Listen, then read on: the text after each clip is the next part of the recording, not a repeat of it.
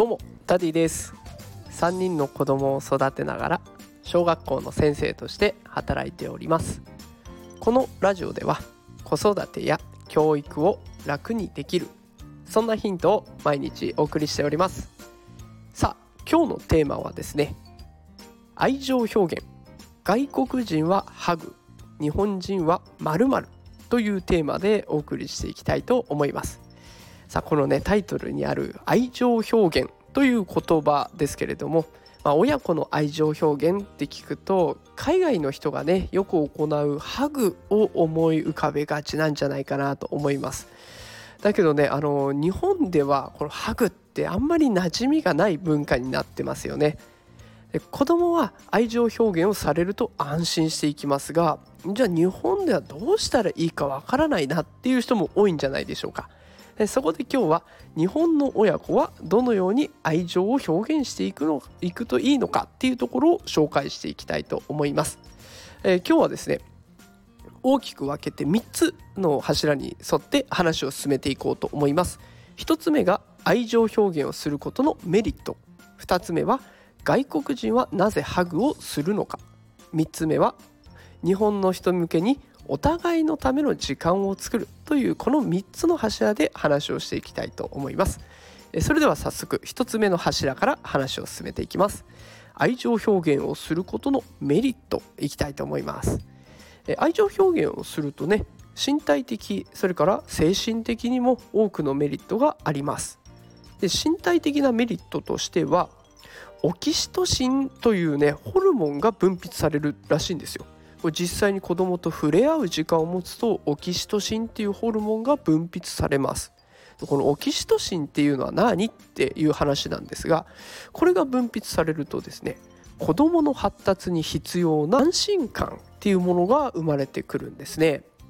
で感情面の方を見てみますと愛情をしっかり表現してあげることって貴族意識っていうふうに自分が受け入れられてるっていう感覚を子どもが感じるようになっていきます。でで子どもにとってはこうやって周囲の人々周りの人々と強くて健全な関係を築くっていうのはすごく大切なことですよね。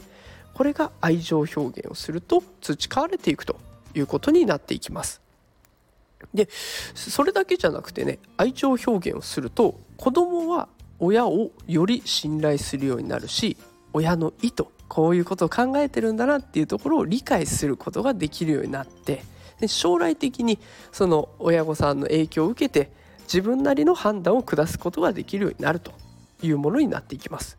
で親を信頼するようになるとね子供って困った時に親に相談をしたり逆に親御さんを支えてあげようっていうふうに思ったりすることが多くなっていきます。でつまりね親子で愛情をしっかり表現するっていうことはより良いコミュニケーションを促すだけじゃなくて総合的な人間関係を良好にしていくっていうこういう良さがあるんですね。じゃあ外国の方ってどうしてハグをするのかっていうところなんですよね身体的な接触だったら別にハグじゃなくてもいいわけですよで外国ではこのハグがもうね一般的に広く使われている愛情表現なんですがこれって感謝とか愛情とかそしてこの人といると快適だよっていうものを示す方法らしいんです。で子供にとってこのハグっていうのは安心感を与えるし感情的な発達に必要な物理的な親近感近くにいるっていう親近感を与えることが多い。でだからこそこのハグっていうものが必要だったんですね握手とかじゃダメだったんですこれ親近感を得るためにハグが必要だったんですね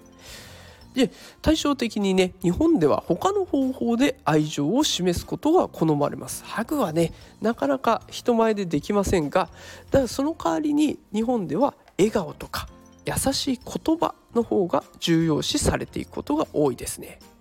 で大げさな愛情表現をしていると礼儀正しいって見なされないことは結構ありますよね。何を外でそんなことしてるのはしたないみたいなやつですね。もう今は時代が変わってるのかもしれませんがやっぱり一定数ねそういうことするなんてって思っちゃう人はいますよね。でうんとね、この親が子供への愛情を他の方法で表現するその大げさな愛情表現じゃないで他の方法で表現する方法っていうのも必ずあってそれが先ほど言った笑顔とか優しい言葉。日本の文化では言葉によるコミュニケーションは子供への愛情を示す最良の方法だと言えることができるんですね。だから親近感。それが実際物質的な親近感ではなくて言葉を通して親近感を与えていくっていうものが日本によるコミュニケあ日本によるいい愛情表現の方法になってくるというわけになってきます。で最後ですねお互いのための時間を作るってこれが大事ですよっていうお話を最後にしていきたいと思います。えっと、日本だとねこうやって笑顔で関わるとか言葉を通して関わっていくっていうことが最良の愛情表現ということはお子さんと一緒に時間を過ごすっていうことがまず大前提で必要になってきますよね。この一緒に時間を過ごすっていうのが愛情を示す非常に重要な行為と考えられますね。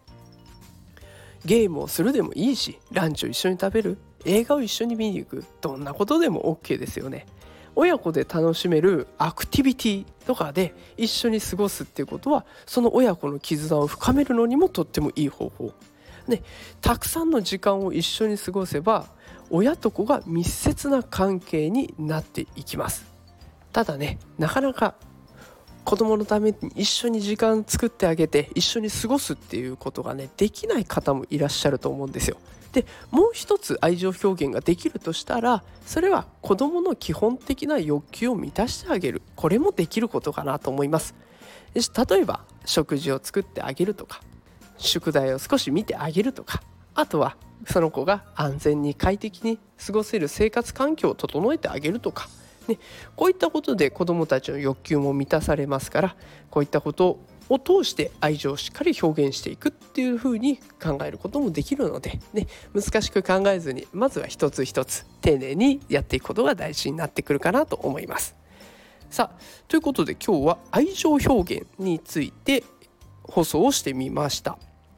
日本ではねハグっていうのがベストな愛情表現とは言えないかもしれませんが他にも愛情表現の方法はたくさんあります子供と一緒に時間を一緒に過ごす時間を作ることそれから子どもの基本的なニーズ欲求を満たしてあげること精神的なサポートしてあげることでこれらも立派な愛情表現になっていきます。えー、今度ね子供に愛情を示す必要がありそうだなってなんか寂しがってるなとかっていうことがあった場合にはちょっと試してみるといいのかなと思いました。あそれでは今日もね最後まで聞いてくださってありがとうございます。えまた明日も夕方5時に放送していきますのでよかったら、えフォローしておいていただけると嬉しいです。それではまた明日夕方5時にお会いしましょう。さようなら。